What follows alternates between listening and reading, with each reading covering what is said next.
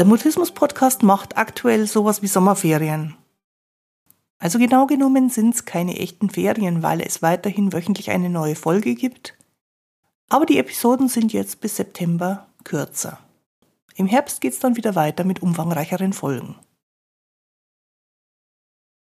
Grüß dich und schön, dass du da bist. Diese Sommerferienfolge vom Mutismus Podcast ist Teil einer mehrteiligen Buchbesprechung. Ich werde nämlich oft gefragt, ob ich Lesematerial zum selektiven Mutismus empfehlen kann. Und dann muss ich immer zugeben, dass ich kaum Literatur speziell über selektiven Mutismus kenne, die ich als hilfreich und empfehlenswert empfinde. Ich selber lese vor allem Bücher, die sich nicht auf eine spezielle Diagnose beziehen, sondern erklären, wie Menschen allgemein funktionieren. Ein solches Buch darüber, wie das Nervensystem dafür sorgt, dass wir unterschiedliche Zustände, unter anderem auch den Mutismuszustand, erleben können, ist vor kurzem auf Deutsch übersetzt erschienen. Es stammt von Deb Danner und es heißt Der Vagusnerv als innerer Anker. Los geht's! In den ersten beiden Folgen zu dem Buch von Deb Danner habe ich mir relativ viel Zeit genommen, um zu erklären, dass unser Nervensystem unterschiedliche Betriebszustände hat. Denn ich glaube, dass das etwas ist, was als neue Information auch ein bisschen Zeit braucht, um sich zu setzen. Im Buch Der Vagusnerv als innerer Anker bietet die Autorin verschiedene sogenannte Erkundungsübungen an, um dafür auch ein besseres Gefühl zu kriegen. Und ich finde das ganz, ganz wichtig, denn wenn man es nicht kennt, kann man nicht damit umgehen. Und je besser man die Ausdrucksweise, die Sprache im weitesten Sinne des eigenen Nervensystems kennt, desto deutlicher wird auch, welcher Betriebszustand gerade aktiv ist. Und im weiteren Verlauf wird dadurch auch deutlicher, was denn jetzt sinnvoll wäre, um wieder in den verankerten, in den sicheren Zustand zurückzufinden, wenn man ihn für eine Weile verlassen hatte. Was in uns allen eingebaut ist und die ganze Zeit wach ist für die kleinsten Signale von Gefahr und von Hilflosigkeit, Unsicherheit, Bedrohung, das nennt man mit dem Fachbegriff Neurozeption.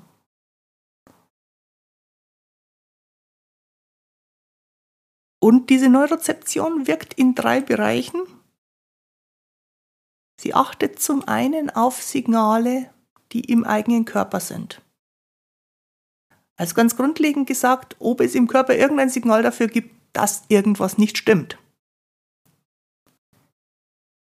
Das finde ich im Zusammenhang mit Angststörungen ganz spannend, denn wenn aus dem Körper irgendein Signal kommt, dass was nicht stimmt, dann wird das autonome Nervensystem höchstwahrscheinlich in den Zustand der Aktivierung gehen und dadurch den Blutdruck erhöhen, den Puls beschleunigen, damit der erhöhte Blutdruck auch aufrechterhalten werden kann.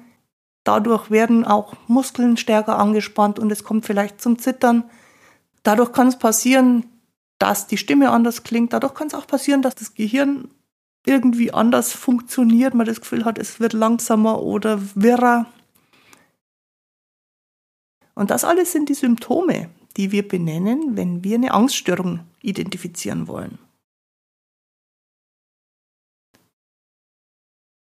Ausgehend von der Neurozeption, also dem körperlichen Überwachungssystem für gefährliche Momente, ist es eigentlich nur die logische Folge der inneren Wahrnehmung, dass da was nicht stimmt.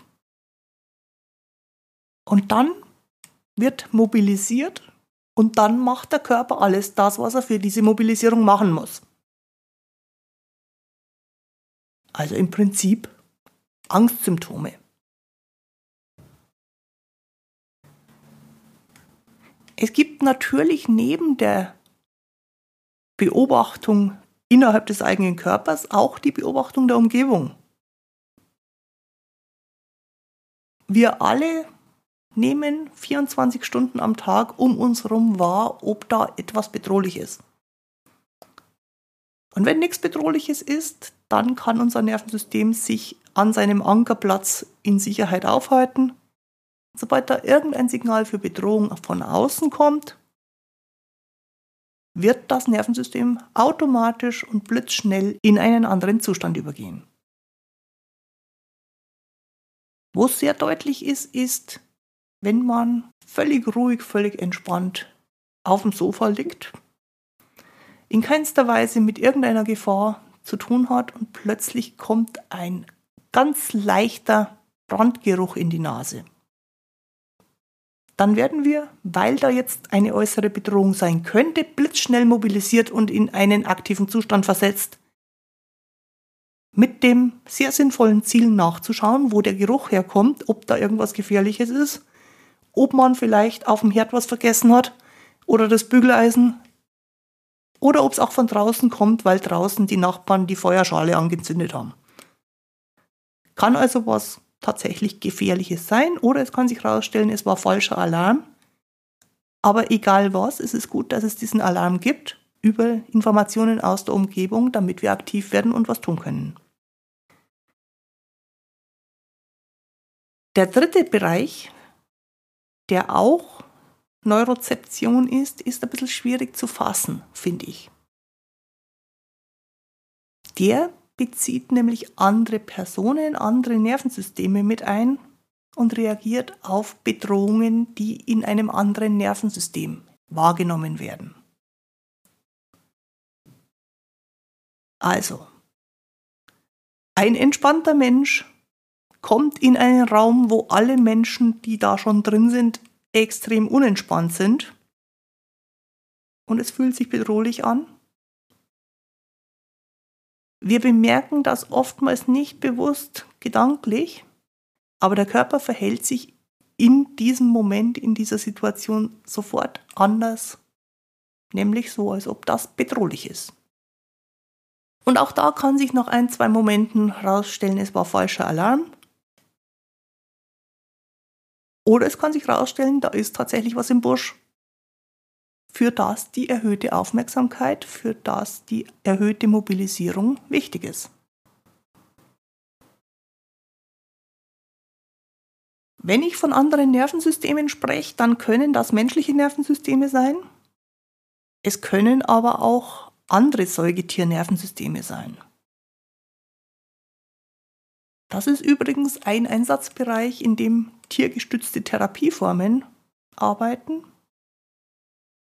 Dann ist neben dem Therapeutennervensystem noch ein anderes Nervensystem da, nämlich der Therapiehund, das Therapiepferd oder was auch immer als Therapiehelfertier eingesetzt wird.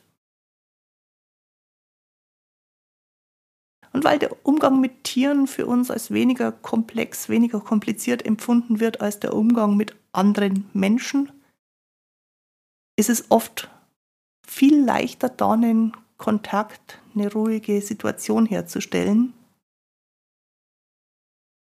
und damit dem Patienten das Gefühl von Sicherheit zu vermitteln. Wenn es darum geht, dass mehrere Nervensysteme sich gegenseitig dieses Gefühl von Sicherheit geben, dann spricht man mit einem weiteren Fachbegriff, der auch relativ häufig im Buch vorkommt, von der Koregulation. Koregulation bedeutet, es ist jemand gerade in einem nicht geankerten Zustand des Nervensystems und er trifft auf jemanden, Mensch oder Tier, in einem verankerten Zustand, in Ruhe und kann sich daran anpassen. Und kann die Ruhe, die Verankerung übernehmen, annehmen und dann spricht man eben von Koregulation, also die Ruhe aus dem einen Nervensystem überträgt sich in das andere Nervensystem und beruhigt dort.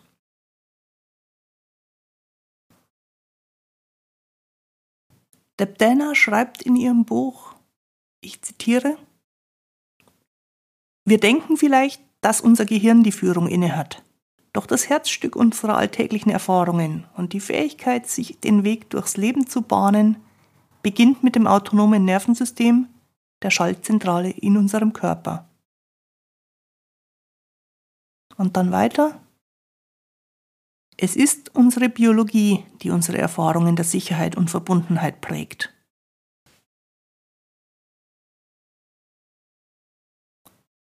Falls sich das für dich jetzt so anhört, als ob der eigentliche Plan wäre, dass wir die ganze Zeit im ventralvagalen Zustand der Sicherheit, der Ruhe bleiben, so ist es nicht gemeint und dafür sind wir auch nicht gebaut. Unsere Biologie hat durchaus die verschiedenen Zustände deswegen eingebaut, weil wir da hin und her wechseln sollen. Es gibt nur eine Unterscheidung, wie lang wir in welchem Zustand bleiben.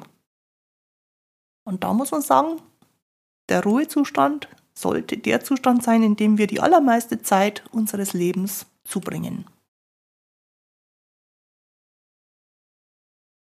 Der Zustand der Aktivierung der Mobilisierung und der andere Zustand der äußeren und inneren Erstarrung, das abgeschaltet werden, sollte für gelegentliche Ausnahmefälle vorbehalten sein.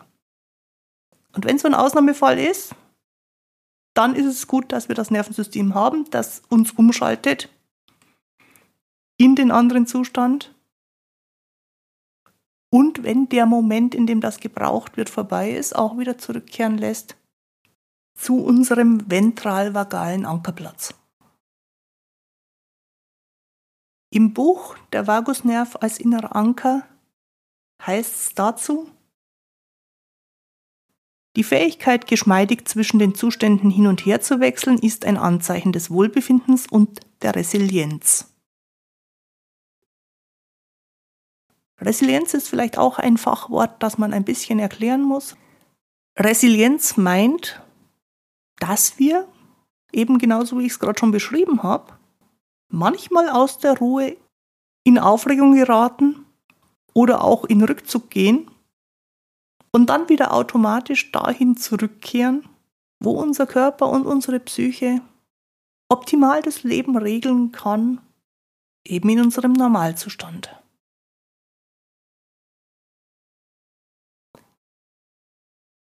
Im Buch heißt es dann noch weiter, ich zitiere, wenn wir in den Zustand der Dysregulation geraten und unfähig sind, in den Regulationsmodus zurückzufinden, empfinden wir Stress.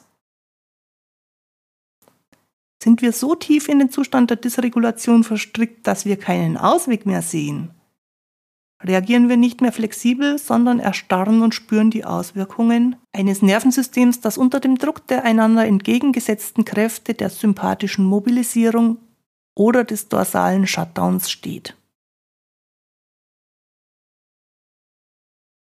Wenn sie in der regulierenden Energie des ventralvagalen Zustands verankert sind, befindet sich das autonome Nervensystem im Gleichgewicht.